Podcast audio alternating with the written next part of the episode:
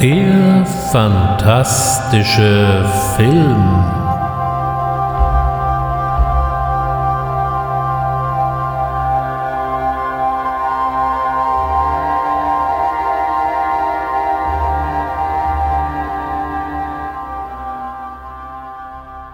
Herzlich willkommen beim fantastischen Film und heute wird es geisterhaft oder gar gespenstisch, denn es geht um Geisterfilme. Von allen übernatürlichen Kreaturen ist der Geist bzw. das Gespenst bestimmt eine der ältesten. Trotzdem hat es dann doch relativ lang gedauert, bis der Geisterfilm eine feste Position auf der Leinwand hatte. Ich versuche hier zwischen dem Geisterfilm und dem Geisterhausfilm zu trennen. Das ist natürlich eine sehr subjektive Einschätzung und hat einfach damit zu tun, der schieren Menge an interessanten Filmen irgendwie Herr zu werden. Also wer heute auf Innocence oder auch auf eine Besprechung vom Landhaus der toten Seelen hofft, den verweise ich auf die Spukhausfolge vor einigen Wochen. Heute versuche ich mich auf Geister zu konzentrieren, die ihr Wesen oder beziehungsweise ihr Unwesen nicht nur an einem Ort treiben, auch wenn hier die Übergänge natürlich fließend sind. In Amerika und in Hollywood tat man sich ja lange sehr schwer mit dem fantastischen Sujet. Hier ist es erst Carl Lemle Jr. gewesen von der Universal, der mit der Verfilmung von Dracula mit Bela Lugosi neue Akzente setzte und dann auch gleich ein ganzes cineastisches Zeitalter begründen sollte.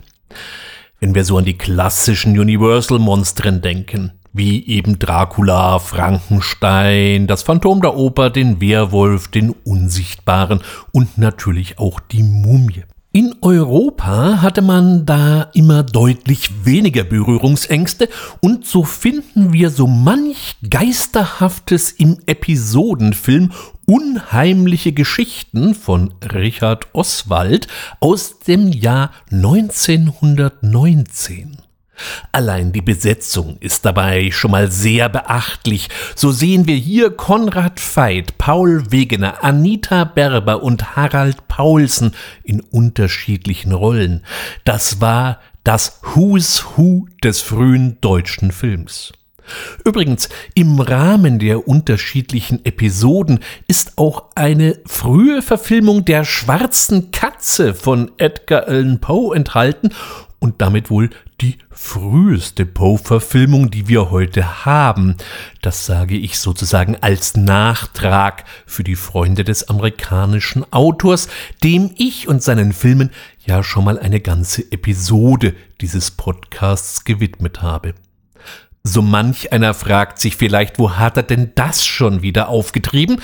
Ja, dieses Werk gibt es, wie immer in einigermaßen brauchbarer Qualität, auf YouTube zu bewundern, mit englischen Texttafeln, aber auch das von mir sehr geschätzte Label Filmjuwelen hat dieses frühe Werk des deutschen Stummfilms auf DVD veröffentlicht. Hier natürlich dann auch mit deutschen Texttafeln und einer recht ordentlichen Qualität. Allein die Rahmengeschichte ist schon für sich genommen originell.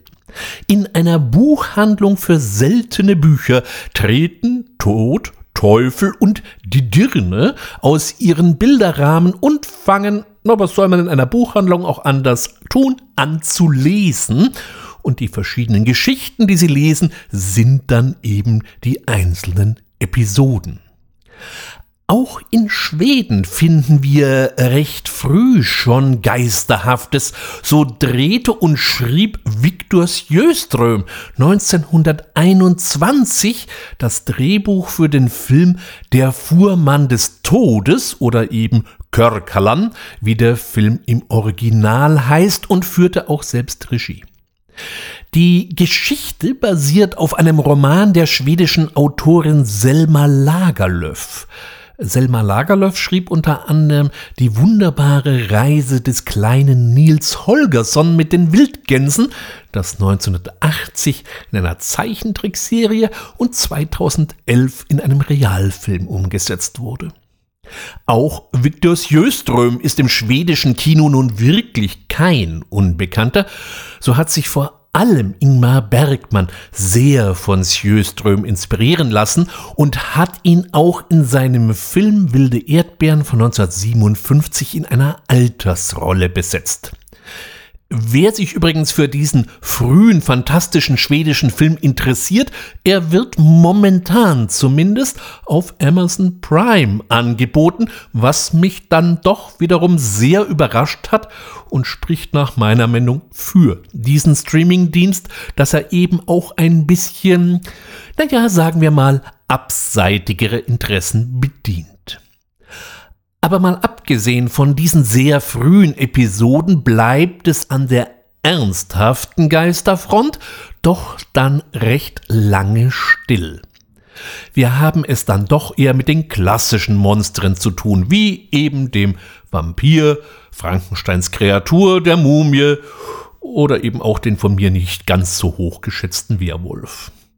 So den ersten richtig reinrassigen und abendfüllenden Geisterfilm der späteren Jahre finden wir dann erst im Jahr 1944 mit dem unheimlichen Gast oder eben im Original The Uninvited.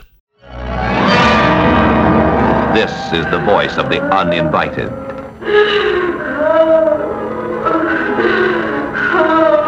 It's coming from downstairs. Comes from everywhere and nowhere. A house of terror on the haunted cliffs of Cornwall, where the uninvited walk unseen by men. Yet a cat arches its back in fright. Flowers are withered by the touch of an unseen, malignant hand. Candles flicker and die as a ghostly chill fills the air, and the living are clutched by the icy horror of the restless dead. The Uninvited Dorothy McCardle's gripping novel of the supernatural comes to the screen, starring Ray Milland, Ruth Hussey, Donald Crisp, with Cornelia Otis Skinner, and introducing the exciting beauty of Gail Russell, whose first love is shadowed by the specters of the past. Louis Allen serviert uns diese Verfilmung des Romans The Uneasy Freehold von Dorothy McCardle. Die Story ist an für sich gar nicht mal so originell. Ein Paar, das hier interessanterweise aus Schwester und Bruder besteht, sieht ein leerstehendes Haus an der Steilküste Cornwalls und ist begeistert. Das Anwesen wird ihnen auch zu einem schon mal leicht verdächtig günstigen Preis überlassen, denn es ist hier nicht ganz geheuer. Ray Milland, den wir hier in der Hauptrolle sehen, damals noch ein recht junger Mann, und Ruth Hassey geben das Geschwisterpaar, das sich so von ein bisschen Geist jetzt aber nicht unterkriegen lassen will und die teilweise eher wie ein Ermittlerpaar wirken, wie man es aus den vergleichbaren Kriminalfilmen der damaligen Zeit kennt. Auch drängten sich mir zumindest bei der Sichtung von The Uninvited schon so ein paar Parallelen zu Alfred Hitchcocks Rebecca auf, aber das ist ja auf der anderen Seite auch kein schlechtes Zeichen, denn ich kann mir Schlimmeres vorstellen, als mit einem Hitchcock-Streifen verglichen zu werden. Natürlich wirkt der Film für die heutigen Seh- und teilweise auch Schockgewohnheiten schon eher harmlos, wobei er aber schon sehr gut ausschaut und es trotz allem versteht, eine wunderbare, leichte Gruselatmosphäre aufzubauen. Wer unbedingt durch die Jumpscare-Mühle getrieben werden will, der lässt sich von derartigen Filmen sowieso nicht beeindrucken und natürlich entsprechend die Finger. 1945 wurde Charles Lang für den Oscar der besten Kamera nominiert. Er war Kameramann eben für The Uninvited. Äh, Lang wurde übrigens dann insgesamt 18 Mal für die beste Kamera nominiert. Gewonnen hat er dann die berühmte Statuette nur ein einziges Mal, nämlich 1932 für seine Arbeit in dem Drama In einem anderen Land. Lang war bis 1951 fest bei der Paramount als Kameramann angestellt, danach arbeitete er frei und war bei einer Reihe von Filmklassikern beschäftigt, so zum Beispiel in Manche mögen's heiß oder auch den glorreichen Sieben, dem letzten Zug von Gun Hill oder eben Charade. Insgesamt war er bei 150 Produktionen beteiligt. Gleich im Jahr 1945 erschien dann der nächste Gruselklassiker mit einem, ja, zugegeben nur leichten Geistereinschlag, aber der Film ist einfach zu gut, um ihn hier einfach schlicht und ergreifend unter den Tisch fallen zu lassen. Ich meine den Leichendieb oder auch The Bunny Snatcher. I have an idea, a splendid idea. So excellent an idea that we must drink on it. You see, I admire you, Joseph. It took courage to come here, and I'm looking for such a man. But drink, Joseph, drink. You and I should work together. You mean we would sell the bodies to the doctors together? To dig them up? There'll be no digging. The kirkyards are too well guarded. We will, so to speak, burk them. Burk them? You're lately come to Scotland, Joseph. Uh, I come from Lisbon. But you may have heard the chapbook singers and peddlers of verse cry their names down the street. You know, the ruffian dogs, the hellish pair, the villain Burke, the meager hare. Never heard the song. What did they do? Eighteen people they killed and sold the bodies to Dr. Knox. Ten pounds for a large, eight for a small. That's good business, Joseph. Uh, where did they get the people? That was Hare's End. Oh, you should have seen him on the streets. When he saw some old beldame deep in drink, how he cozened her. Good day to you, Madam Tosspot. And would you like a little glass of something before you take your rest? Come with me to my house, and you shall be my guest. You shall have quarts to drink if you like. How he cozened them. We can do that. But when he get them there, then what? Nor did they handle axe or knife to take away their victim's life. No sooner done than in the chest they crammed their lately welcome guest. I don't understand the song. Wer hier bei dem Trailer genau zugehört hat, dem mögen die beiden Stimmen am Anfang entfernt bekannt vorkommen. So sehen wir hier wieder einmal Boris Karloff und Bela Lugosi in einem gemeinsamen Film, wobei Lugosi zu diesem Zeitpunkt schon deutlich auf dem absteigenden Ast war. Während Karloff für mich hier in einer seiner schönsten Rollen vertreten ist. Die Geschichte des Leichendiebs beruht auf einer Erzählung von Robert Louis Stevenson, der äh, die schöne Geschichte von Dr. Jekyll und Mr. Hyde verfasste, oder auch den Selbstmörderclub, der eine der Episoden der unheimlichen Geschichten aus dem Jahr 1919 war. Die Geschichte selbst ist im ersten Drittel des 19. Jahrhunderts angesiedelt. Leichen für anatomische Studien sind knapp, aber es gibt ja den Cabman, also den Kutscher Gray, gespielt von Boris Karloff, der hier ohne viel Fragen zu stellen gerne aushilft. Solange man keine komischen Fragen stellt, gibt es auch kein Problem. Realisiert hat diese wunderbare Schauerballade auch ein alter Bekannter, nämlich Robert Wise. Der stand zu diesem Zeitpunkt noch ziemlich am Anfang seiner Karriere als Regisseur. Er hatte bislang bei der RKO als Cutter gearbeitet und erst 1944 zusammen mit Gunther von Fritsch erstmalig auch Regie geführt. Der Leichendieb gehört insgesamt zu einem ganzen Zyklus von frühen Horrorfilmen, die mit dem Produzenten Well Luton in Verbindung stehen und vor allem mit der RKO. Denn das einstmals so mächtige Studio hatte zu diesem Zeitpunkt ein Problem. Ein richtiges Problem. 1940 hat die RKO dem damals quasi als Wunderkind anerkannten Orson Welles carte blanche für sein nächstes Filmprojekt gegeben, Citizen Kane. Ursprünglich war der Film auf 200.000 Dollar budgetiert worden, Wells verbriet aber mal eben 700.000 Dollar. Die Story um den Zeitungsverleger Charles Foster Kane basierte vor allem auf dem damaligen Medienzar William Randolph Hearst und der war über dieses cineastische Denkmal, naja, nun mal so gar nicht amused um es mal so ganz vorsichtig zu formulieren.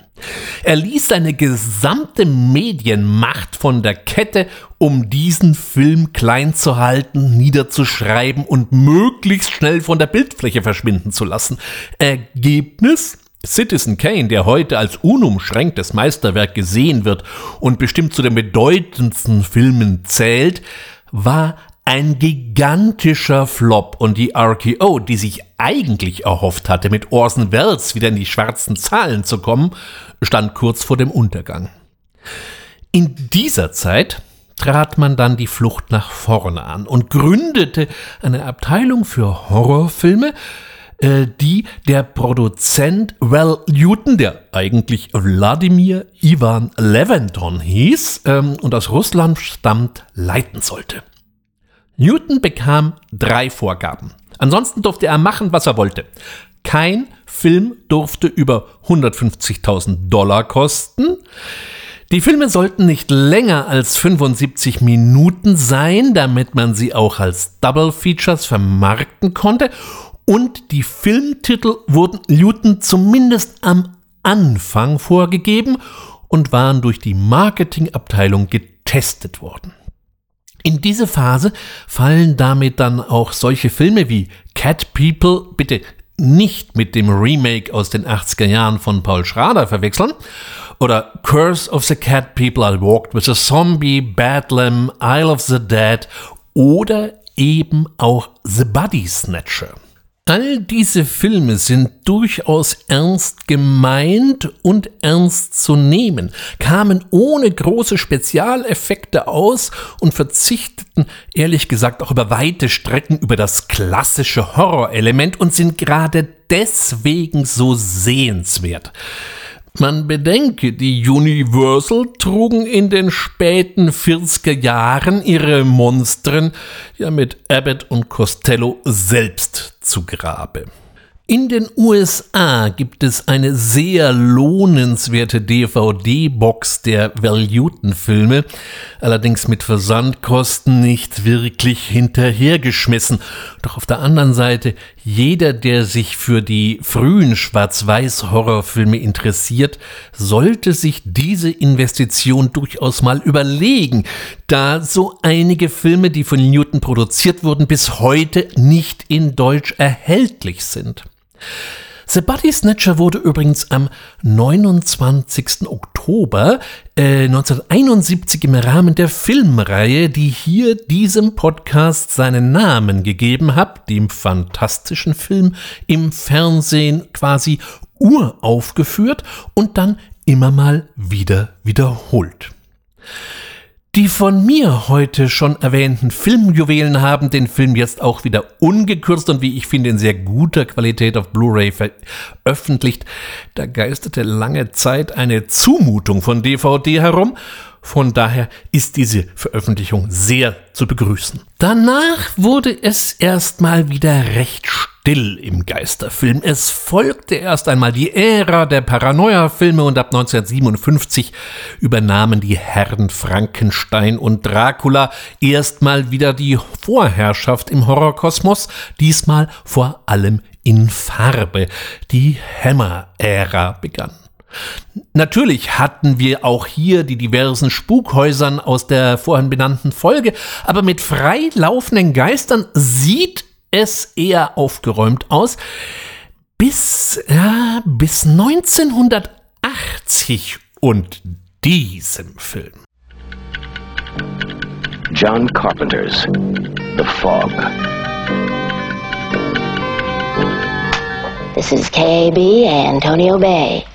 Stevie Wayne here, and let me be the first to wish Antonio Bay a happy birthday.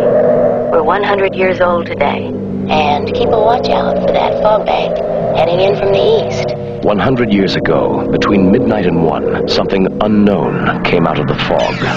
Now it has returned. Oh, Jesus. 100 years ago, between midnight and one, something unnatural came out of the fog. Now it has returned. 100 years ago, between midnight and one, something evil came out of the fog. Now it has returned. Who's there? The fog. Antonio Bay has a curse on it. We're all cursed. John Carpenters The Fog. Er verbindet hier so einige Elemente. Einerseits haben wir hier die klassische Fluch- und Rache-Story, wie wir sie äh, aus der Literatur kennen. Doch diese Geister sind schon ganz schön ruppige Gesellen und begnügen sich nicht damit, ein wenig herumzuheulen und Leute um ihren wohlverdienten Schlaf zu bringen, sondern hier kann eine Begegnung schon mal unmittelbar tödlich ausgehen. Mit relativ einfachen Mitteln gelingt es, eine wunderbar unheimliche Atmosphäre, die sich auch heute noch nicht zu verstecken braucht, herzustellen. Rückblickend ist The Fog das Ergebnis seiner vorangegangenen Produktionen.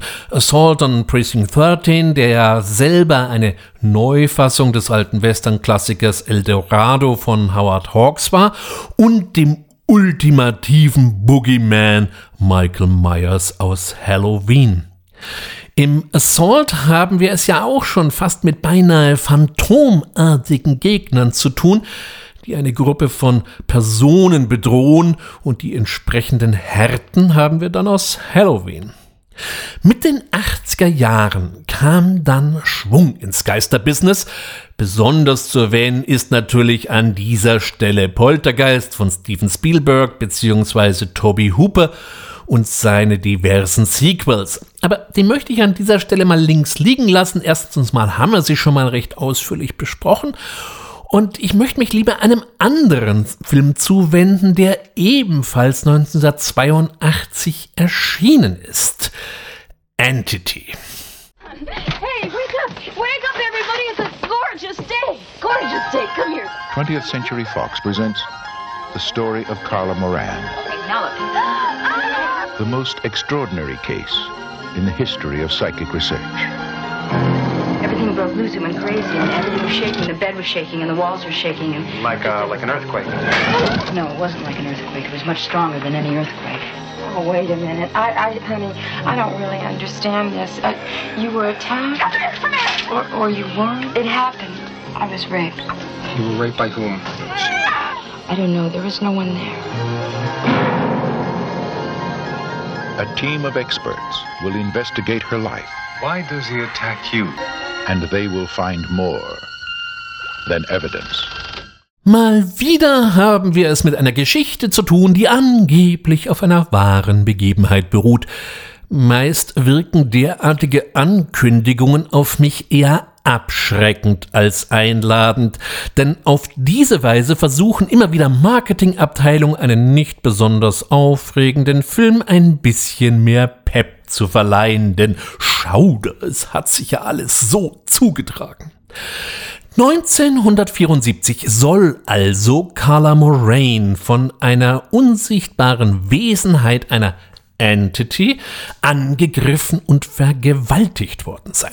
Das ist für sich genommen schon mal ein relativ starker Tobak. 1982 machte man aus dieser wilden Geschichte einen Film mit Barbara Hershey in der Hauptrolle. Dieser Geist ist schon mal wesentlich weniger familienfreundlich als der Spielbergsche Poltergeist und vor allem bleibt er über den ganzen Film hin unsichtbar. Nur wenn er nicht so besonders präsent sein kann, zeigt er sich in Form von blauen Blitzen. Da sich die Hauptperson irgendwann nicht mehr zu helfen weiß, wendet sich an einen Psychologen und später an ein Parapsychologenteam und kommt dabei in das Spannungsfeld zwischen den eher konservativen Medizinern, die doch lieber in ihrer Vergangenheit herumwühlen wollen und sich fragen, welche Rolle ihr Vater oder ihre verflossenen Ehemänner hatten, etc. Und auf der anderen Seite die stets belächelten Parapsychologen, die hier ihre große Chance wittern, endlich doch mal das Unbeweisbare zu beweisen. An für sich eine ganz interessante Konstellation. Und wie so häufig hat Entity durchaus seine Momente, aber eben auch seine Schwächen. Da wäre zunächst einmal die Lauflänge mit beinahe 120 Minuten. Die Story ist halt irgendwann auserzählt und wenn sie dann doch noch mal drei, viermal wiederholt wird, dann reißt das irgendwann niemanden mehr vom Stuhl. Vor allem bleibt uns Entity irgendeine Erklärung zum Warum oder doch zumindest zum vielleicht Warum schuldig. Wir erfahren nichts über den Geist und seine Motivation, noch warum er sich ausgerechnet diese Person ausgesucht hat. Gut, darüber geben die Quellen auch im Original keinerlei Auskunft, aber wir haben es ja schließlich mit einem Spielfilm zu tun und wenigstens die ein oder andere Theorie wäre ja mal ganz hübsch gewesen. Es müssen ja nicht gleich aus dem Boden fahrende Särge sein. Auch das Bild zwischen Psychiatrie und Parapsychologen wird schon arg schwarz-weiß gezeichnet. Dass sich die beiden Parteien nicht schon mindestens vorher einmal die Woche die Fresse blau geschlagen haben, wundert da einen ja schon fast. Auf der Habenseite haben wir dann aber eine herausragende Barbara Hershey, einen fiesen Score und durchaus sichtbare und beeindruckende Spezialeffekte, die unter anderem vom jungen aufstrebenden Stan Winston umgesetzt wurden. Auch fand ich das nüchterne Bild, das hier von einer alleinerziehenden Mutter gezeichnet wird, mal ganz erfrischend. Denn uns wird heute noch mehr als einmal die typische amerikanische Familie unter die Finger kommen, aber dazu später mehr.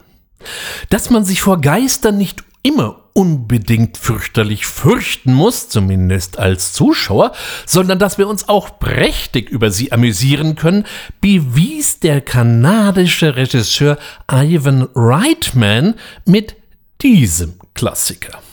Ghosts. They're real. They're here.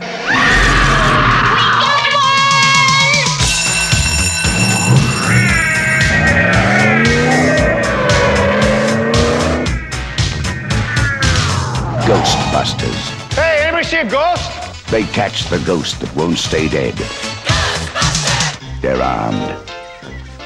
They're dangerous. Try to imagine all life as you know it stopping instantaneously and every molecule in your body exploding at the speed of light. All right, that's bad. Okay. All right, important safety tip. Thanks, Egon. They're professionals. Oh, I'm the chairman of the largest paranormal removal company in America. They're all that stands between you and the end of the world. The city is headed for a disaster of biblical proportion. Real wrath of God type stuff. Exactly. Fire and brimstone coming down from the sky. Human sacrifice, dogs and cats living together, mass hysteria. Nun, man kann sie lieben oder man kann sie hassen. Auf jeden Fall gehören die Ghostbusters zu den erfolgreichsten Filmen weltweit. Mit einem Budget von 31 Millionen Dollar spielt der Film insgesamt 291 Millionen Dollar ein. Ursprünglich sollten die Ghostbusters aus Dan Aykroyd, dem unvergesslichen John Belushi und Eddie Murphy bestehen. Und das Ganze war eher als Science Fiction gedacht. Der Film sollte ursprünglich mal in der Zukunft spielen, in der die Ghostbusters längst etabliert wären. Doch wie so häufig werden Drehbücher immer mal wieder geändert und umgeschrieben und als Aykroyd das Ganze mal wieder überarbeitete, kam dann Harold Ramis mit dazu, der dann aber nicht nur mitschreiben wollte, sondern auch mitspielen wollte. Bill Murray ersetzte dann den 1982 verstorbenen John Belushi. Auch für die Rolle des Dämons Sul war ursprünglich äh, mit Grace Jones ein großer Name geplant. Warum daraus dann nichts wurde, habe ich dann nichts zu gefunden. Dafür wollte jemand anders, aber unbedingt dabei sein, nämlich Sigourney Weaver. Die wollte hier doch mal beweisen, dass sie eben halt auch eine komische Seite hätte und nicht nur ein fieses Alien vertrimmen kann oder in großen Dramen mitspielt. Dass die Ghostbusters noch keine allzu große Patina angesetzt haben, liegt einerseits daran, dass sich die Effekte immer noch blicken lassen können und vor allem an den wohl teilweise lockerflockig improvisierten Dialogen, die dem Film bis heute seine ungeschlagene Lockerheit beschert und uns so manchen unvergesslichen Spruch beschert hat, wie der Hinweis, dass wenn man mal gefragt werden sollte, ob man ein Gott ist, dies gefälligst mit Ja zu beantworten habe, oder eben auch der Spruch für alle Lebenslagen, was auch geschieht, lasst uns Profis sein. Natürlich zog dieser Erfolg noch einige Sequels nach, die aber nie wieder die Qualität und den Witz des Originals erreichen konnte. Was ich hingegen nie ganz verstanden habe, warum man in der deutschen Synchro von Rick Moranis der den etwas trotteligen Steuerberater Louis Tully spielt, ausgerechnet diese Stimme verpasst hat. Michael Nowka ist ja für sich genommen nun wirklich kein schlechter Sprecher, aber hier finde ich überzieht er schon ganz schön und hat meiner Ansicht nach zumindest mal Rick Moranis nicht wirklich einen Gefallen getan. Von den komischen Seiten des ganz großen Blockbuster-Kinos zurück wieder zu eher kleinen Produktionen. 1997 brachte uns Robert Kurtzman eine in den hiesigen Breiten eher etwas vergessene Form des Geistes näher. Was fällt einem auf Anhieb ein, wenn man von einem Djinn hört? Hier ist es der Wishmaster. For centuries, he has remained hidden, watching waiting. And now, he is coming. He knows your secret hopes. He sees your private dreams. And he can grant your every desire. Well, I'm not a greedy man. How about a million dollars? I remember a certain potentate whose last party was talked about for centuries. Oh, God, how I'd love to host a party like that. I wish to be beautiful forever.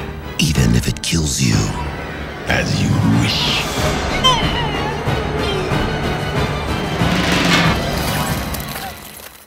Der Djinn ist eine orientalische Geistergestalt und die später gerne als harmloser Flaschen oder eben auch Geist aus der Lampe äh, Figur in diversen Produktionen auftaucht. Hier ist der Djinn wesentlich dämonischer und interpretiert die Wünsche, sagen wir mal, etwas eigentümlich, wie gleich einmal am Anfang äh, ein Herrscher erleben darf und worin der Djinn mal soeben den halben Hofstaat umbringt, wenn auch auf durchaus originelle Art und Weise. Bevor es noch schlimmer wird, packt ihn da ein erfahrener Magier in einen Feueropal und da bleibt der Djinn dann erst einmal die nächste Zeit drin. Es wäre schon ein sehr kurzer Film geblieben, wenn sich an dieser Situation nichts ändert. Und dann geistert eben der Djinn jetzt durch das moderne Los Angeles und erfüllt Wünsche nach seiner Art. In Deutschland wurde der Film vor allem als Wes Cravens Wishmaster vermarktet. Dabei hat der gute Craven in erster Linie nur Geld zum fertigen Produkt gegeben. Das Drehbuch stammt von Peter Atkins, der uns zum Beispiel die Story zum zweiten Hellraiser Hellbound bescherte.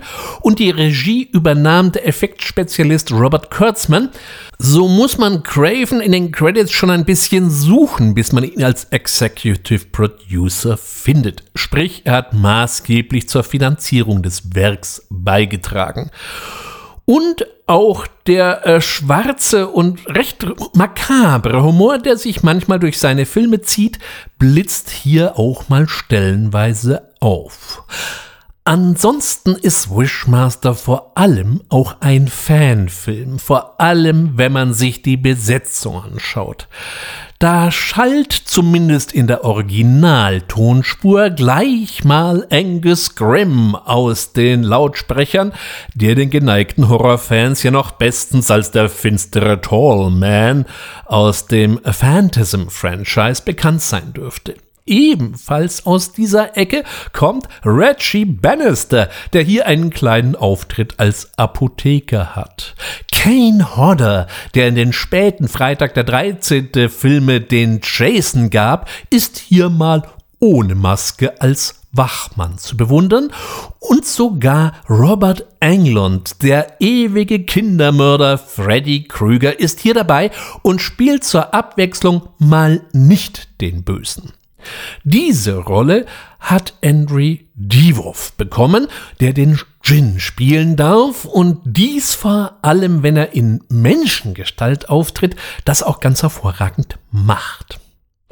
Das Subgenre des Geisterfilms hat Kurtzman jetzt vielleicht nicht gerade völlig revolutioniert, aber dem äh, Ganzen einen durchaus makaberen, spaßigen Aspekt hinzugefügt, der streckenweise an die Creepshow-Filme oder auch an die EC-Comics oder eben an die Geschichten aus der Gruft erinnert und daher auch mit einigen recht saftigen Szenen daherkommt und vielleicht äh, für etwas zart beseitete nur unter Vorbehalt zu empfehlen ist. Die ganze Geschichte war dann auch finanziell gleich wieder so erfolgreich, dass gleich noch drei weitere Sequels folgten, die ich aber heute nicht weiter beachten werde. Etwas weniger blutig, aber auch hier haben wir durchaus eine sehenswerte Mischung aus Komik und Horror, haben wir hier in einem Beitrag, der mal wieder aus Neuseeland stammt und von einem damals wir reden von 1998. Nur einer recht kleinen und hartgesottenen Fanschar bekannten Regisseurs namens Peter Jackson realisiert wurde. Wer erinnert sich noch an die Frighteners? There has been a destructive force unleashed on this town such as I have never seen. We have got a poltergeist! Okay, well, folks, I can do a clearance, but uh, it's not going to be cheap. Although I do offer a six-month guarantee. That fellow takes us totally for granted. Hey, Stuart, in or out, huh? Frank Bannister had a remarkable ability. Psychic investigator? To communicate with the dead. You, you can see spirits? Emanations are normally confined to the cemetery. You cannot push spirits around! Although they do escape. And an uncanny knack. We're gonna scare the living daylights out of your parents. For making a profit off the living. We're supposed to be his business partners. Everyone says that you're a fraud, but I've seen what you can do. Give it up, Frank. Death ain't no way to make a living. But now, some things put the fear of death in the living. What is happening to me? And sent the dead Judge! running for their lives. I've seen a figure in a cape. Frank Bannister, gespielt von Michael J. Fox in einer seiner letzten Kinorollen, bevor eben die äh, Parkinson-Krankheit sein Leben mehr und mehr bestimmte, ist hier ein verkrachter Architekt, der seit einem Unfall Geister sehen kann und auch mit ihnen kommunizieren kann und daraus ein halbwegs erfolgreiches Geschäftsmodell als Geisterjäger aufgebaut hat. Doch jetzt treibt sich in der neuseeländischen Kleinstadt ein echt übler übersinnlicher Geselle sein Unwesen und die örtlichen Strafverfolger nehmen Frank immer weiter ins Visier. Frightener kam, sah und verschwand erst einmal in Deutschland zumindest für ziemlich lange von der Bildfläche. Möglich, dass die für mich irgendwie bis heute nicht wirklich nachvollziehbare Einstufung der allseits beliebten FSK ab 18 dem Film das Geschäft vermasselte, ich weiß es nicht. Der Film nimmt im Werk von Peter Jackson eine interessante Position ein. Er steht irgendwo zwischen dem seinen frühen Werken wie Bad Taste, Brain Dead oder auch dem herrlich absurden Puppenmassaker Meet the Feebles und den späteren Großproduktionen wie King Kong oder eben auch der Herr der Ringe Trilogie. Interessanterweise finden wir hier einen Namen, der ihm über all die Jahre fest die Treue hielt oder besser gesagt sie hat ihm fest die Treue gehalten. Das Drehbuch stammt hier von Fran Francis Walsh, die auch für seinen frühen Werke die Drehbücher schrieb und dies zum Beispiel aber dann auch für den Herrn der Ringe tat. Auch ist dieser Film noch eine reine neuseeländische Produktion, wenn auch schon mit internationalen Schauspielern. So treffen wir hier wieder einmal auf einen alten Bekannten in der Person von Jeffrey Combs als den reichlich seltsamen FBI-Agent Milton Dammers und R. Lee Ermey darf sich als geisterhafter Friedhofswächter Hiles selbst parodieren. Der ehemalige Staff Sergeant wurde in der Rolle des Drill Sergeants Hartman in Stanley Kubricks Full Metal Jacket weltberühmt. Ursprünglich sollte er diese Rolle gar nicht spielen, sondern nur den dafür vorgesehenen Schauspieler beraten, aber nachdem er das mit so viel Energie und Werbe tat, bekam er dann die Rolle gleich für den Film. Ob er bei der Gelegenheit eventuell den auch nicht immer ganz einfachen Stanley Kubrick ins Hallo gestellt hat, ist nicht überliefert. Frighteners ist eine temporeiche und manchmal wunderbar absurde Horrorkomödie, die ihrem Namen alle Ehre macht. Vielleicht kein Spaß für die ganze Familie, aber für uns alte erklärte Geisterfreunde auf jeden Fall.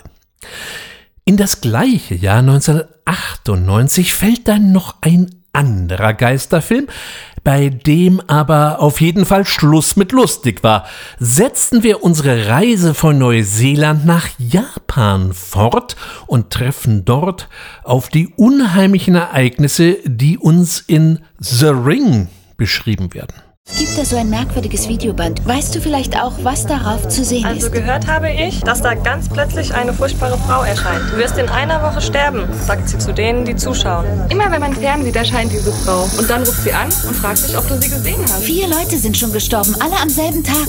Marco! Tomoko hat sich diesen Videofluch angeschaut. Sie jagt einem Gerücht nach. Von einem Video, das einen Fluch trägt.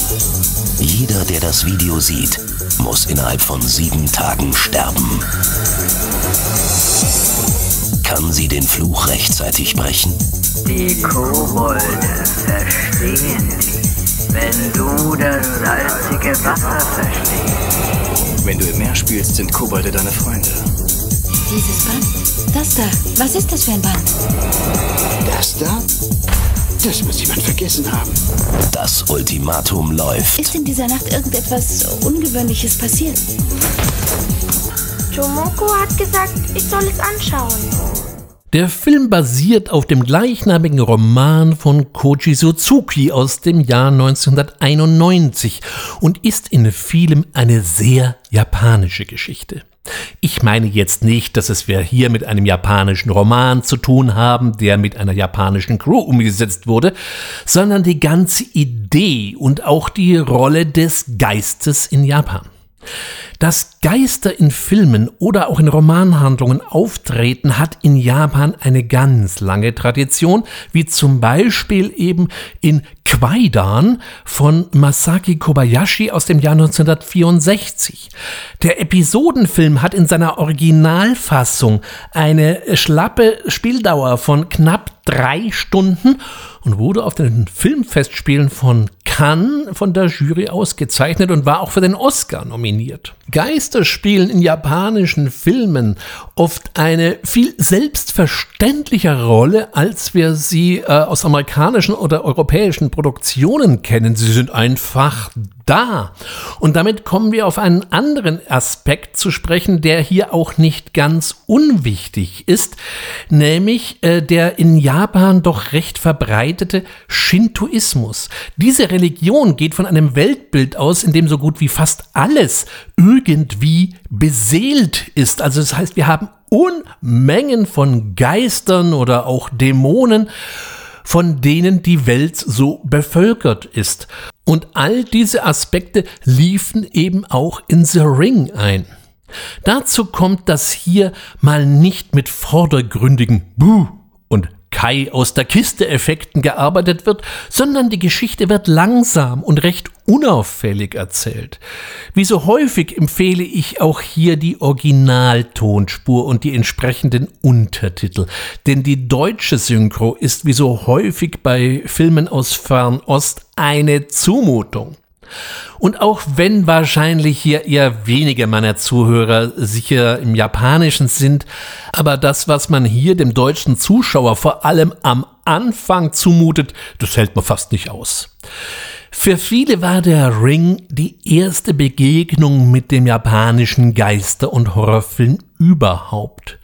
An für sich gab es sogar zuvor eine japanische Fernsehfassung des Romans, die aber bis heute in der Versenkung verschwunden ist und auch bei seiner Erstausstrahlung nicht allzu viele von den Sitzen riss.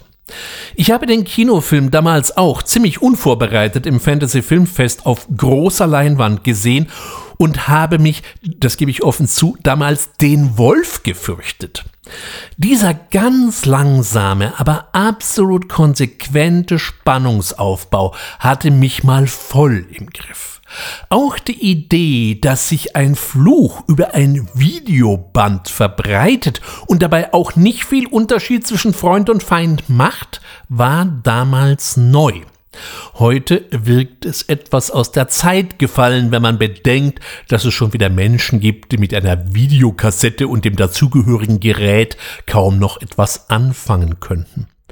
Auch die deutlich mäßige Qualität eines solchen Bandes spielt im Film eine deutliche Rolle. Es ist gar nicht so einfach zu erkennen, was auf diesem Band tatsächlich so zu sehen ist. Für die damaligen Zuschauer war aber all dies State of the Art. Der Siegeszug der DVD stand uns noch allen bevor. Dass nicht nur ich mir bei diesem Film die Nerven massieren durfte, das verrät ein Blick in die Zahlen, denn es war der bis dahin international erfolgreichste japanische Film und es sollte eine wahre Welle an ähnlich gelagerten Filmen folgen.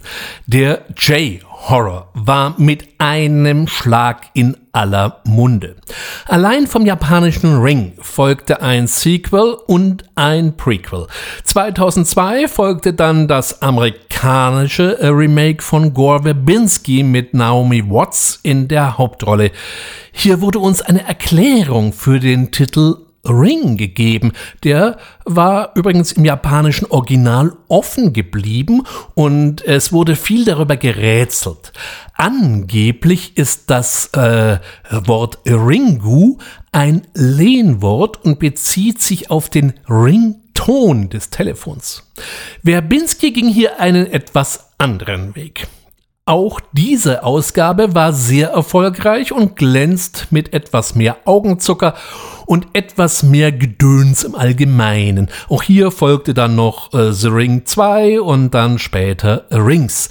Mich packt persönlich das Original immer noch mehr. 2002 kam dann Jew on the Grudge in die Kinos, gefolgt von Jew on the Grudge 2 im gleichen Jahr. Auch dieses Franchise wurde in Amerika noch einmal neu aufgelegt, wobei ich hier sagen muss, dass ich hier das Remake ausnahmsweise sogar einmal dem Original vorziehe. Hier wurde noch einmal ein äh, schöner zusätzlicher Handlungsstrang verwoben, die Fremdheit eines Ausländers oder besser gesagt einer Ausländerin in der japanischen Welt.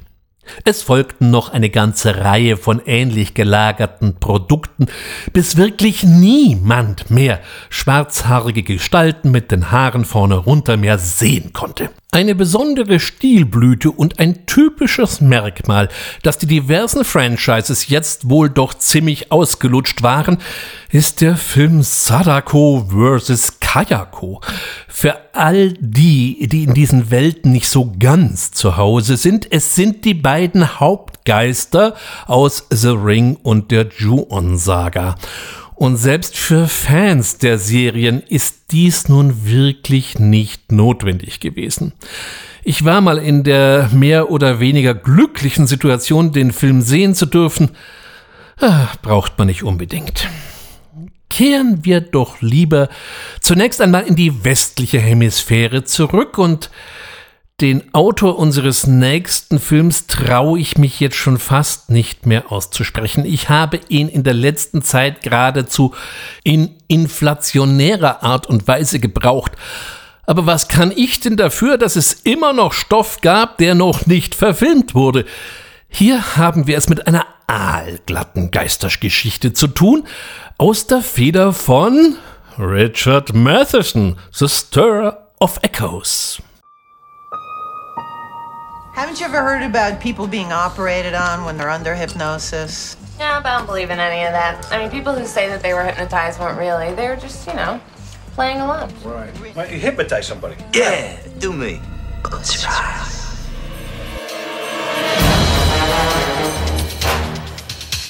I'm supposed to dig. And this is this is the most important thing that I've ever done in my whole life, in my whole stupid life.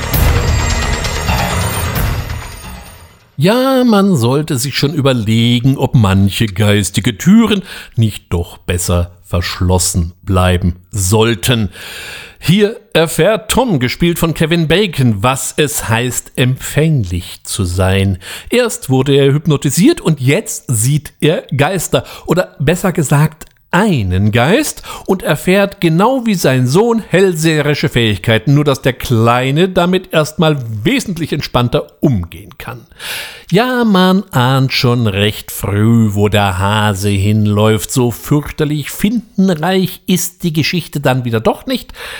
Das soll aber nicht heißen, dass man sich bei den Stimmen aus der Zwischenwelt, so der mal wieder etwas zwiespältige deutsche Untertitel, nicht auf das Beste durchaus unheimlich unterhalten lassen kann. Denn auch wenn man ahnt, wo die Reise hingeht, die genauen Vorgänge sind dann doch wieder einmal recht spannend inszeniert worden und darüber hinaus fragt man sich im Lauf der Handlung wirklich, wer hier doch der gruseligere Charakter ist. Der Geist oder doch Kevin Bacon, der allmählich ganz schön am Rad dreht. Übrigens die Szene, in der er doch einer etwas äh, eigenen Form von Gartenarbeit nachgeht und dabei verärgert eine Dose in eine Fensterscheibe tritt, war so ursprünglich gar nicht vorgesehen und fiel in die Kategorie Lucky Accident. Erfreulicherweise blieb Bacon in der Rolle, so dass dieser Sachschaden problemlos in den fertigen Film integriert werden konnte. Nachdem Stir of Echoes beim Publikum ganz gut ankam, kam man auf die Idee, ein paar Jahre später noch ein Direct-to-Video-Sequel folgen zu lassen.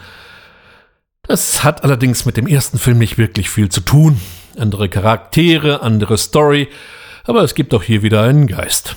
Kann man sich anschauen, ohne gleich Krämpfe zu kriegen, muss man aber nicht.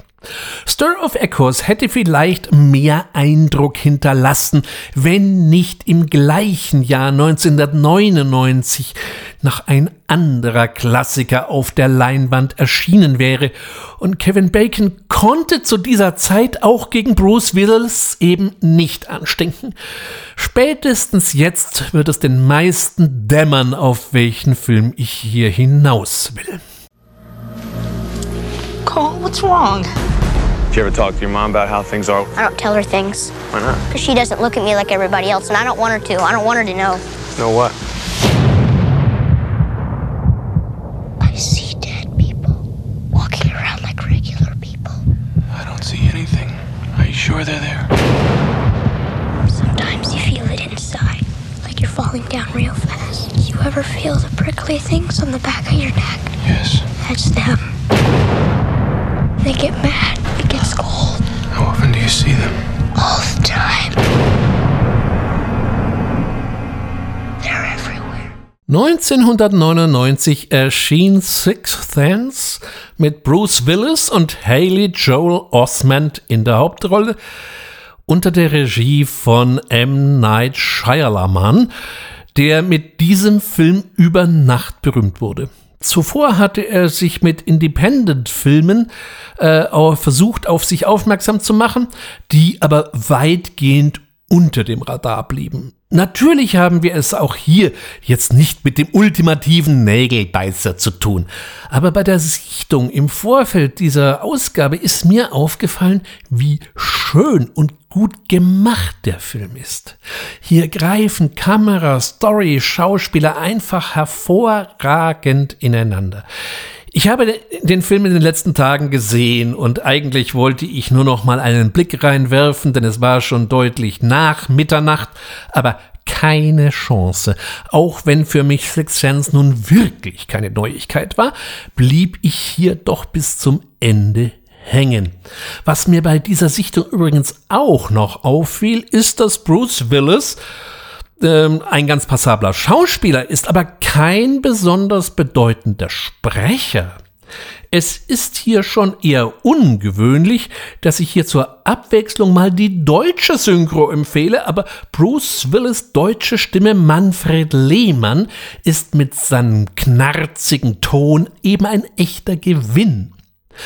An seiner Seite strahlte damals natürlich noch der noch recht junge Haley Joel Osment. Kinder in einem Grusel- oder gar einem Horrorfilm sind immer so eine Sache und teilweise die Ursache des wahren Horrors. Das haben wir hier Gott sei Dank nicht und das wundert auch nicht wirklich, wenn man bedenkt, dass Haley zu dem Zeitpunkt mit gerade elf Jahren schon auf eine doch recht stattliche Filmografie mit doch schon über 20 Credits zurückblicken konnte. Er hat übrigens den Übergang vom Kinderstar zum Erwachsenen ganz gut geschafft und ist auch heute noch durchaus brauchbar im Geschäft, wenn auch nicht unbedingt im Genrekino. Für den Regisseur M. Night Shyamalan war der äh, Six Sense Fluch und Segen zugleich. Auf der einen Seite brachte es ihm eine Oscar-Nominierung ein und äh, eben mal 672,8 Millionen Dollar. Okay, die hat er nicht selbst behalten, aber das war das Einspielergebnis weltweit.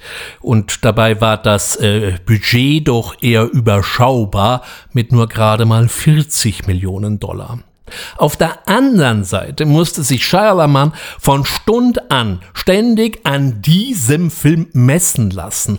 Und er tat den Kritikern halt mal nicht den Gefallen, nach dem sechsten Sinn eben noch den siebten oder achten zu drehen, sondern suchte sich ganz andere Themen und das gefiel offensichtlich nicht jedem. Nicht ganz so groß, aber doch zumindest genauso sehenswert ist der nächste Beitrag aus unserem heutigen Subgenre. Auch hier haben wir es mit einem eher ruhigen Beitrag zu tun. Werfen wir einen Blick auf The Devil's Backbone.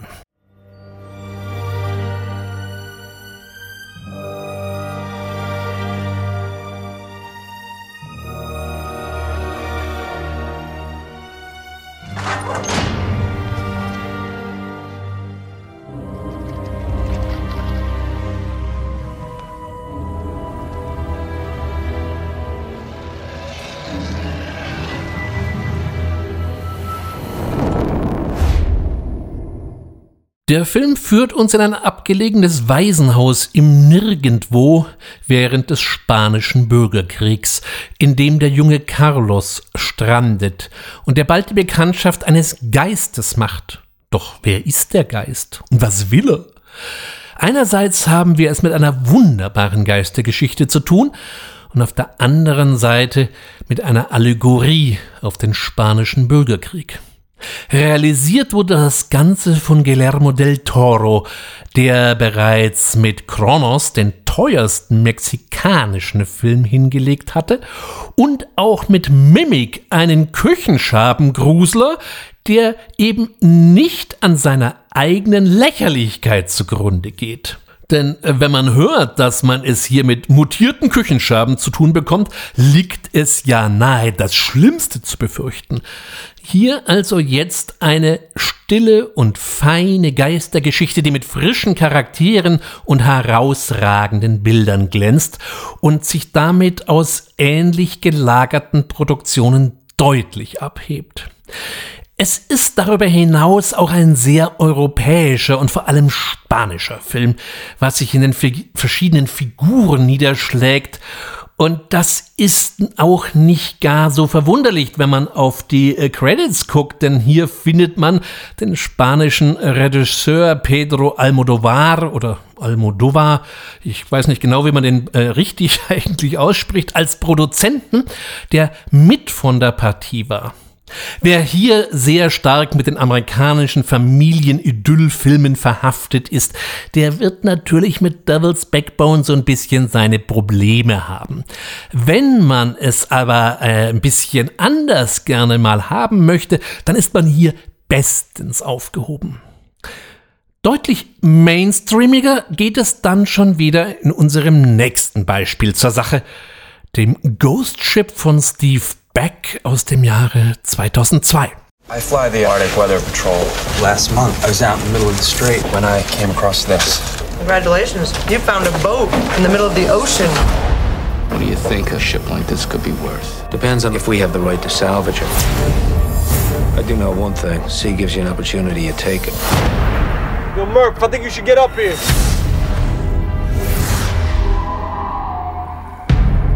It's an ocean liner.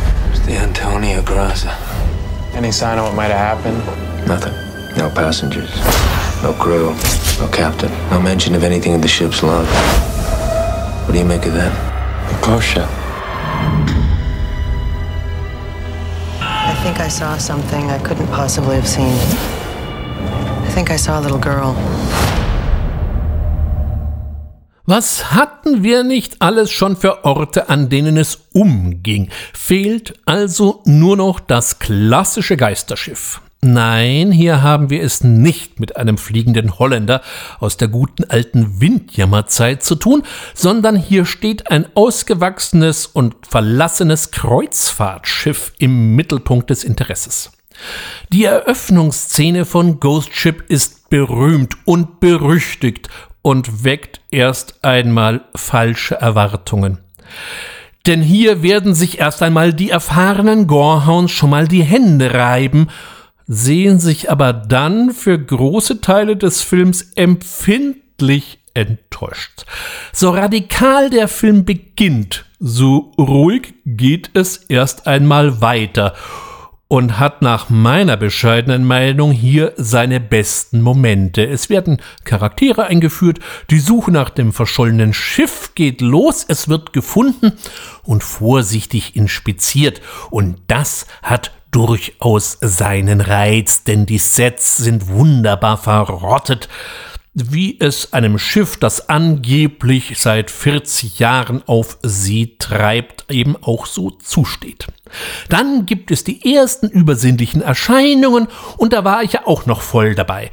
Leider verheddert sich dann die Geschichte mehr und mehr in sich selbst und sollte jetzt deutlich actionlastiger werden kommt allerdings zunehmend farger und irgendwie gehetzt daher. Ich wurde den Eindruck irgendwann nicht mehr los, dass die Macher ab einem bestimmten Zeitpunkt nur noch fertig werden wollten Dabei ist Ghost Ship mit etwas über 80 Minuten jetzt wirklich kein überlanges Werk. Das ist ein bisschen schade. Denn die Geschichte mit äh, einem modernen Geisterschiff ist ja gar nicht mal so übel. Ob es dann gleich mal ein Kreuzfahrer sein muss, äh, weiß ich nicht, denn die haben schon wirklich viele Leute an Bord und die müssten dann auch erst einmal alle möglichst spurlos verschwinden was mir auch in Ghost Ship nicht so richtig aufgeht. Aber vielleicht erleben wir da eines Tages noch etwas Überzeugenderes. Wenden wir also unseren Blick doch lieber nochmal nach Osten, genauer gesagt nach Südkorea und schauen dort into the mirror.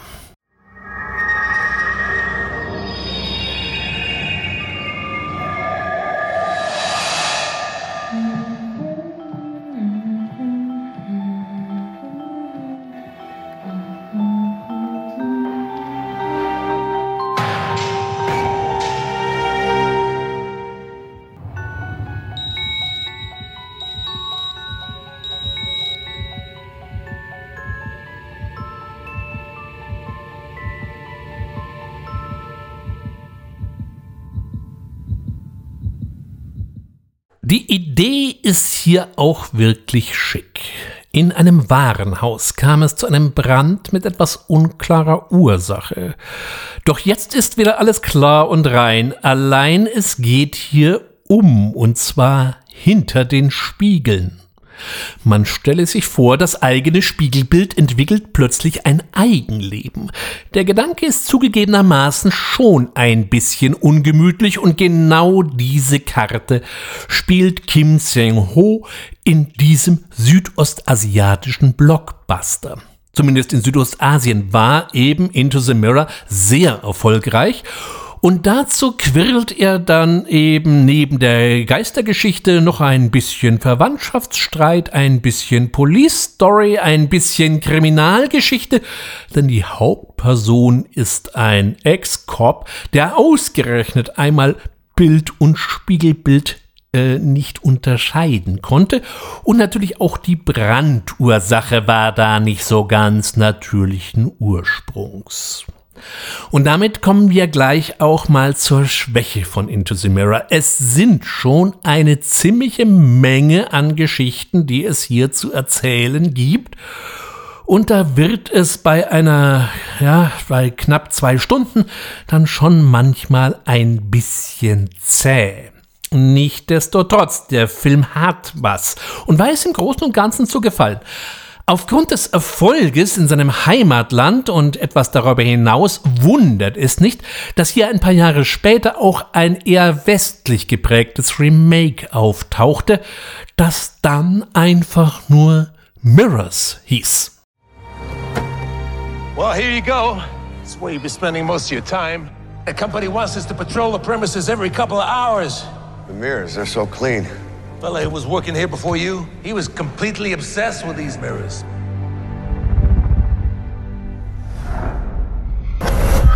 Anybody here? I'm not the one looking into the mirrors, but they're looking back at me. There's no one looking back at you through the mirrors. Dieses Remake wurde gleich mal vom Vater der neuen französischen Härte Alexandre Aja realisiert und von daher kann man sich ja auf was gefasst machen. Und zunächst macht Aja auch vieles richtig. Er strafft die grundlegende Geschichte und beschert uns den finstersten Set ever.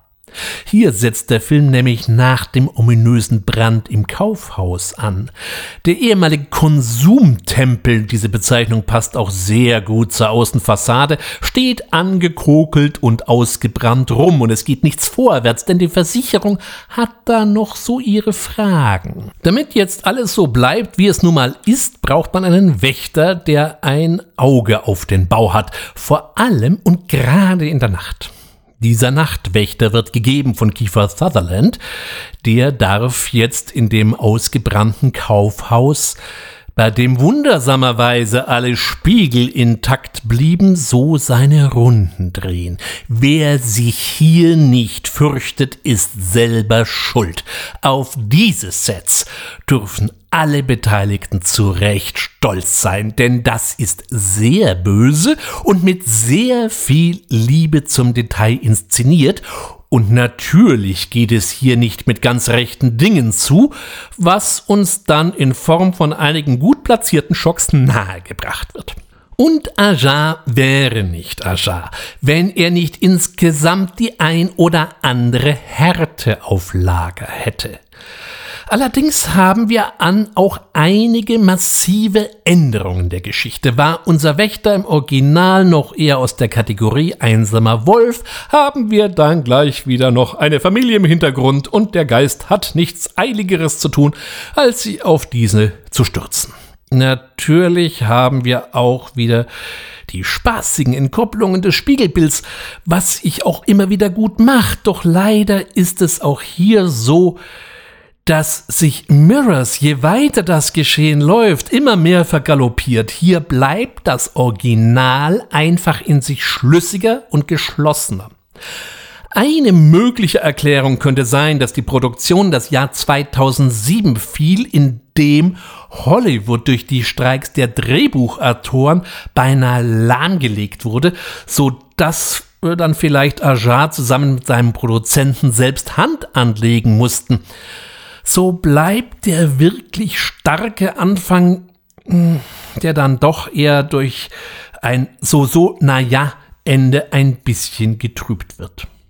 Jetzt ist das mit der Logik im Horrorfilm natürlich immer so eine Sache und ich bin da auch nicht unbedingt der Verfechter, dass da immer alles streng nach den Gesetzen der Logik ablaufen müsste, denn einerseits handelt kein Mensch in solchen Ausnahmesituationen streng logisch und auf der anderen Seite verbietet die Logik ein fantastisches Element. Es ist aber auch eine prinzipielle Frage, wie man einen solchen Film aufsetzen möchte. Und hier haben wir also prinzipiell zwei Richtungen. Wir können eine in sich geschlossene, möglichst schlüssige Story anbieten, wie wir es zum Beispiel bei Six Sense haben. Auch wenn der uns natürlich schon erst einmal auf die ein oder andere Finte führt. Oder man setzt auf die Kraft der Bilder und des performativen Elements und dann ist einem die Logik teilweise ziemlich wurscht. Oder es herrscht eben eine Art Traumlogik, wie wir sie zum Beispiel streckenweise bei David Lynch finden oder bei den italienischen Vertretern wie Dario Argento, Fulci oder natürlich auch Mario Bava. Gerade von Fulci wird ja überliefert, dass er am Set schon mal gern eine Spur von verlorenen Drehbuchseiten hinter sich herzog. Ich habe da richtig Bilder im Kopf, wie sich das zugetragen haben könnte. Fulci verliert eine Seite nach der anderen und irgendjemand ruft, Signore Fulci, Ihr Skript! Und läuft, um die verlorenen Seiten einzusammeln und dem Meister zu reichen. Der reagiert daraufhin nur mit einem unwilligen Knurren und stopft die Seiten irgendwie zu den anderen und geht weiter seiner Wege. Ich gebe zu, ich habe an dieser Stelle mal so überhaupt nichts recherchiert, aber es könnte sich so zugetragen haben.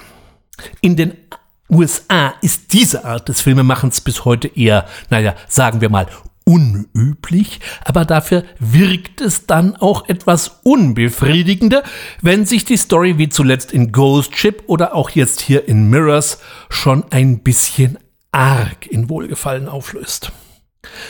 Wer jetzt denkt, dass sich die Geistergeschichten und die Geisterfilme mit der Zeit vielleicht doch etwas überlebt haben sollten, der liegt gleich mal komplett daneben. Denn gerade ab 2010 erleben wir eine Flut von Geisterfilmen, wenn sich diese auch in erster Linie mal auf drei Filme zurückführen lassen. Der erste ist aus meiner Sicht auch gleichzeitig der stärkste und kam im Jahr 2010 aus deren finsteren Gefilden zu uns und bezeichnet sich selbst als hinterlistig oder eben im Englischen Insidious. I went into Dalton's room. There was something in there with him. I know someone who can help. We took tri-field and EMF readings of the whole house. Wiring, alarm clocks. I don't think bad wiring is the problem here. I want to leave. Dieser gespenstische Parforce-Ritt wurde uns von James Wan geschenkt, der vor allem durch seinen ersten Langfilm Song seinen internationalen Durchbruch hatte. Der wiederum hat ein durchaus langlebiges Franchise begründet, das es bis heute auf acht Fortsetzungen bringt. Es folgten Dead Silence und Death Sentence, bis er uns eben diesen Geisterschinken bescherte. Wahn ist jetzt nicht unbedingt ein Freund der leisen Töne. Bei ihm geht es schon ein bisschen mehr zur Sache, auch wenn Insidious erst einmal recht unverdächtig startet. Wir haben die alte Leier, die Familie zieht in ein Haus und jetzt geht der Zinnober los. Doch ganz so einfach macht es uns dann, Gott sei Dank, der Regisseur nicht. Plötzlich fällt der Sohn in ein unerklärliches Koma, auch wenn sich die seltsamen Erscheinungen häufen. Ein Umzug ist in diesem Falle sinnlos, denn der Geist kommt einfach mit. Das alleine ist schon mal eine sehr schöne Idee, auch äh, wenn hier wieder mal ein paar paranormale Ermittler ins Spiel kommen. Die machen ihre Sache auch recht gut. Sie geben jetzt eben nicht die Pausenclowns, aber haben doch eine gewisse ironische Distanz zu ihrem ganzen technischen Schnickschnack und die Dialoge zwischen den beiden Nerds sind schon recht erfrischend. Und auch dann geht Insidious neue Wege. Diese gehen vielleicht ein bisschen auf Kosten des Horrors und Schreckenspotenzials, sind aber auf der anderen Seite recht originell und bescheren uns dann durchaus einige interessante Bilder und Szenerien. Besonders den Hauptgegenspieler bei seiner, nun ja, etwas eigenwilligen Maniküre fand ich wunderbar gelungen. Auch ist der Film erst dann vorbei, wenn er vorbei ist, also Vorsicht vor voreiligen Schlüssen. All das zahlt bei Insidious durchaus auf das Habenkonto ein, dass man da ja, den ein oder anderen akustischen Buh-Effekt äh, abkönnen muss, sei den Machern jetzt einfach mal verziehen. Da Insidious insgesamt auch recht gut beim Zuschauer ankam, wundert es nicht, dass die Kuh noch entsprechend gemolken wurde und wir momentan auf drei Fortsetzungen gucken können, die allerdings wie so häufig qualitativ hinter dem Erstling bleiben. Zwei Jahre später kam dann Scott Derrickson mit seinem Beitrag zu den neuen Geisterfilmen um die Ecke und sein Beitrag bedient sich auch gleich mal eines schönen Adjektivs und dieses lautet einfach schlicht und ergreifend sinister. want to move here. We couldn't afford to live in the old house anymore. Plus, the new story I'm writing is here. Is the story a good one this time? I'm gonna write the best book that anybody's ever read. I got a really good feeling about this.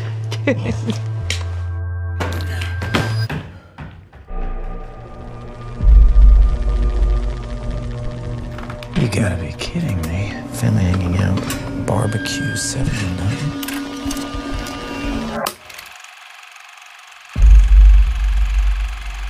That's the family who lived here. You think these are serial murders? I don't know. First one I found dates back to the 60s. The symbol is associated with a pagan deity named Bagul. He consumes the souls of human children. Early Christians believed that Bagul actually lived in the images themselves and that they were gateways into his realm. Das Wort sinister hat seinen Ursprung im Lateinischen und lautet da eigentlich nur links oder linksseitig, wird aber heute im Englischen sinister eher mit unheimlich übersetzt. Auch hier zieht mal wieder eine Familie in ein Haus und auch hier ist mal wieder nicht alles hasenrein. Die Tochter leidet unter einer obskuren Nachtangst und der Vater, ein Autor, der sich auf True Crime Bücher spezialisiert hat und gerade mit einer Schaffenskrise gesegnet ist, findet auf dem Dachboden eine Kiste mit Schmalfilmen nebst Projektor. Neben den so harmlos klingenden Titeln wie Familie hängt ab oder Grillparty verstecken sich dann aber ausgesuchte Familienmassaker. Äh, fragt sich nur, wer hat denn äh, diese geradezu snuff-verdächtigen Filme aufgenommen? Und auf jeder Aufnahme versteckt sich eine, weiß Gott, sinistre Gestalt. Und ganz nebenher fand das letzte Massaker übrigens gerade in dem Haus statt, in das die Familie eingezogen ist. Die Tücke an Sinister ist, dass er nicht so ganz weiß, wo er eigentlich hin will und welche Richtung man gerne einschlagen möchte. Hätte sich Scott Derrickson, der den geneigten Fans von Hellraiser Inferno der war ja noch ganz brauchbar. Oder auch von dem Remake des Science-Fiction-Klassiker Der Tag, an dem die Erde stillstand, ein Begriff ist, vielleicht doch eher für einen ultra düsteren Thriller entschieden, ohne Geistereinschlag, sowas in Richtung 7 äh, von David Fincher oder was Vergleichbares, hätte Sinister vielleicht richtig gut werden können. Aber nein, es muss ja auch ein bisschen übersinnlich daherkommen. Und das wirkt auf mich so ziemlich aufgepfropft. So nach dem Motto, Geist komm raus oder ich hau dir eine runter. Auch wirkt für mich die Hauptfigur, gespielt von Ethan Hawke, ah, so ein bisschen halbseiten. Auf der einen Seite will er das wilde Buch zum Thema True Crime schreiben und kaum wird ihm mehr als genug Stoff serviert, weiß der Gute plötzlich gar nicht mehr wohin mit seiner Panik und verschanzt sich in der Bourbonflasche. Echt jetzt? Auch der okkulte Zusammenhang mit einem obskuren babylonischen Dämon ist schon reichlich an den Haaren herbeigezogen. Allein der Schluss ist ganz nett, wird natürlich hier nicht verraten. Da wäre irgendwie meiner Ansicht nach noch mehr drin gewesen. Wie immer an so einer Stelle eigentlich schade. Trotzdem brachte es Sinister zumindest noch auf ein weiteres Sequel.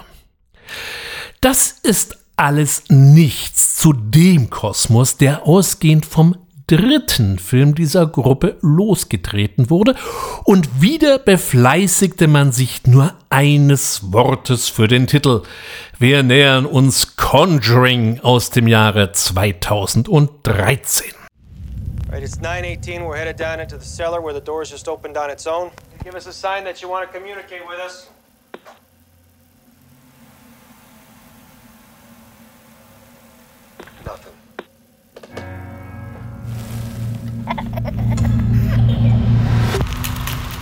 What are you guys? Well, we've been called ghost hunters, paranormal researchers. But we prefer to be known simply as Ed and Lorraine Warren.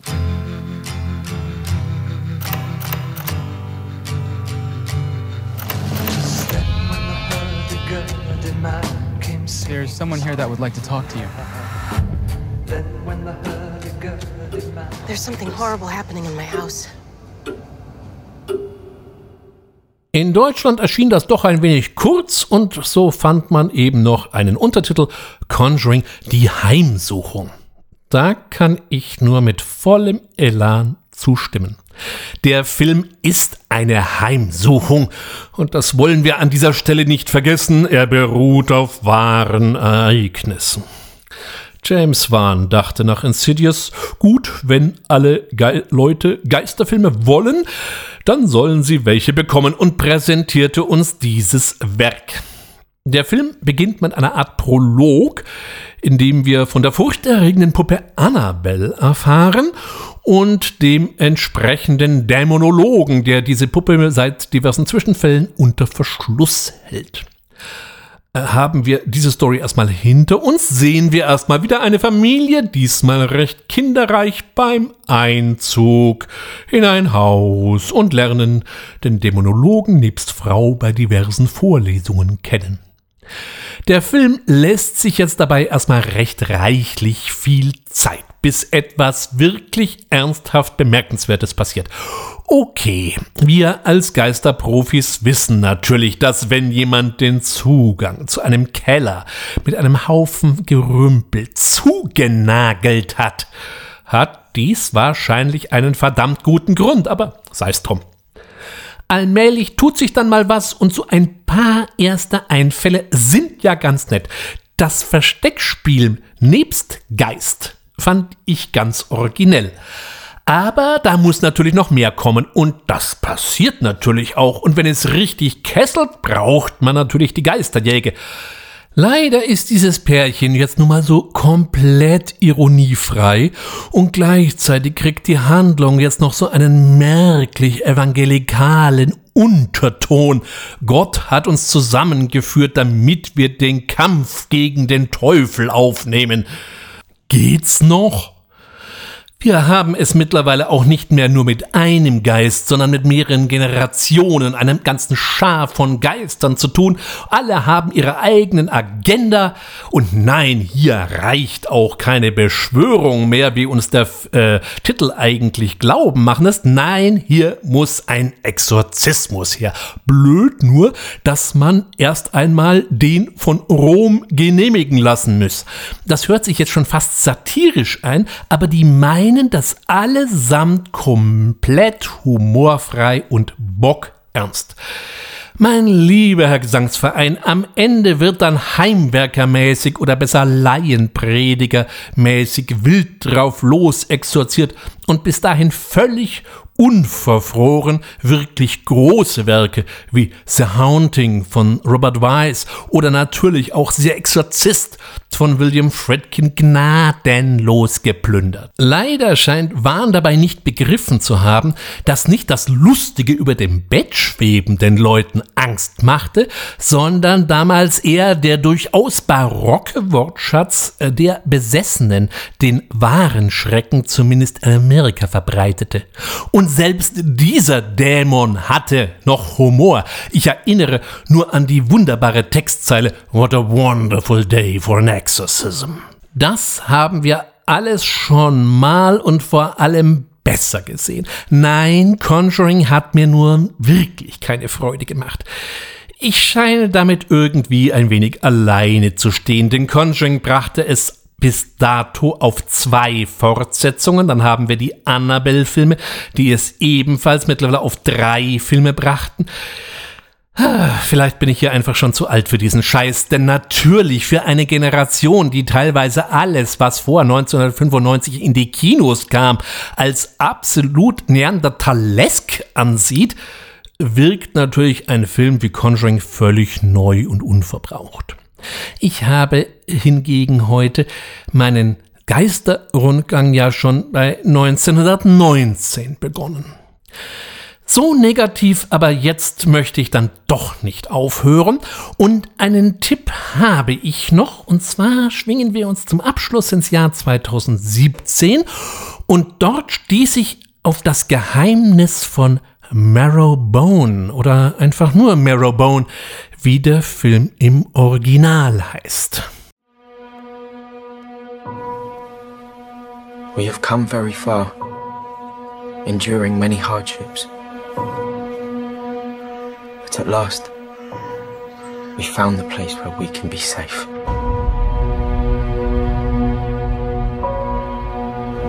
These Marrowbone kids, how well do you know them? It's just that they worry me, always hiding away from the community. They're not hiding. They live too far away. Get close together, come on. What are we going to do? I don't know, but if the truth comes out, they will separate us. Good luck, Mr. Marrowbone. Wieder einmal geht es nach Spanien, zumindest was Produktion und Regie angeht. Und wir treffen hier quasi alte Bekannte. Der Regisseur Sergio G. Sanchez schrieb zum Beispiel das Drehbuch zum Waisenhaus und der Produzent Juan Antonio Bayona führte ja damals auch Regie. Da wundert es nicht, dass wir hier zum Abschluss wieder einmal einen etwas leiseren Film serviert bekommen, der irgendwo in Amerika der frühen 60er spielt.